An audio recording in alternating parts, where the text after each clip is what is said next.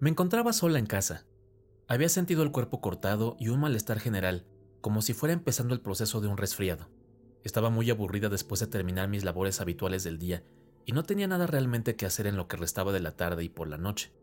Un poco más por inercia que por otra razón, estuve alternando entre mirar la televisión, leer un poco y dormitar. quizá por el malestar, encontré demasiado aburrida esa novela. Me parecía muy pesada y sinceramente poco interesante. Me empezó a vencer el sueño. En un esfuerzo de no dormirme, empecé a cambiar los canales, como cuando hace uno cuando no está viendo nada en realidad.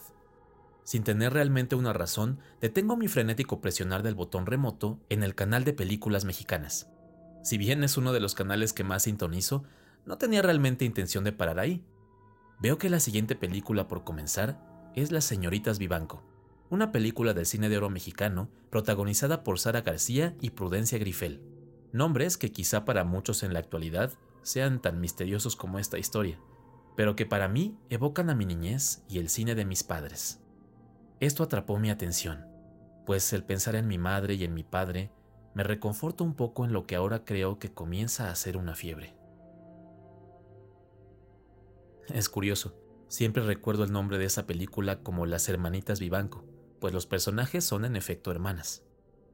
Empiezo a caer dormida, poco a poco, poniendo casi nula atención a la televisión, cuando de pronto reacciono sobresaltada al escuchar esos murmullos que creo que provienen de la sala.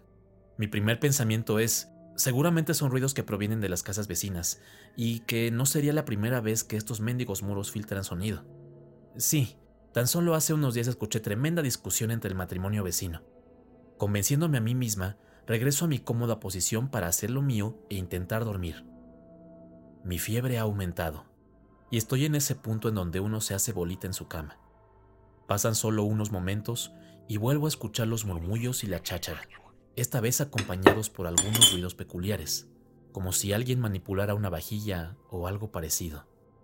Malhumorada y con la irritabilidad que tiene una persona cuando se siente mal, me paro de mala gana, pensando en que dejé la ventana abierta, esa que da a la casa vecina, y que ya no es solo obra de los muros, sino que estoy más sensible de lo usual y los vecinos más ruidosos que nunca. De pronto, me empieza a recorrer un escalofrío, pero no uno propio de mi resfriado, es algo diferente.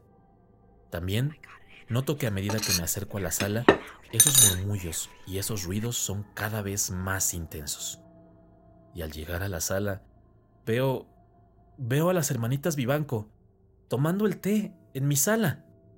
Estoy paralizada y de alguna manera, con la voz quebradiza y haciéndome de todo el valor en mi ser, las enfrento. ¿Cómo rayos entraron? ¿Qué hacen aquí? Mis preguntas las hacen parar por un segundo. Acto seguido se vuelven hacia mí y me miran fijamente. Aunque se parecen un poco a las actrices, en realidad no son las hermanitas Vivanco. Son las hermanas de mi padre. La vieja tía Concha que nos recibió a mis padres, a mis hermanas y a mí en su casa en Phoenix, Arizona, en mi niñez. Su sepelio fue hace muchos años, al cual no pude asistir por la distancia. La otra era mi tía María, la cual había fallecido hace largo tiempo. ¡Ja! ¡Qué modales! Tan maleducada como siempre.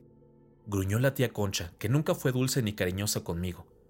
Mi tía María, por el contrario, siempre fue muy amable y consentidora.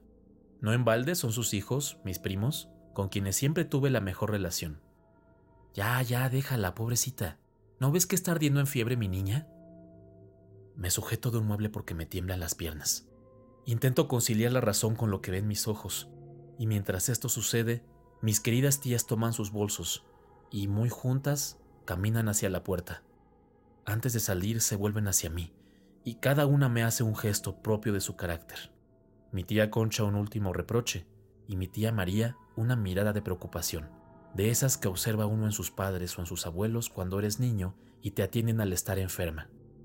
Siguen su camino y se marchan pasando a través de la puerta, sin abrirla. En este punto yo sigo en shock. Sé que tengo una alta fiebre y que en mi condición actual podría estar delirando. ¿Estaré dormida? Me pregunto, cuando la respuesta la tengo justo enfrente de mí. En la mesa de la sala hay una tetera dos tazas con algo de té en ellas y algunas galletas, un par de ellas a medio consumir.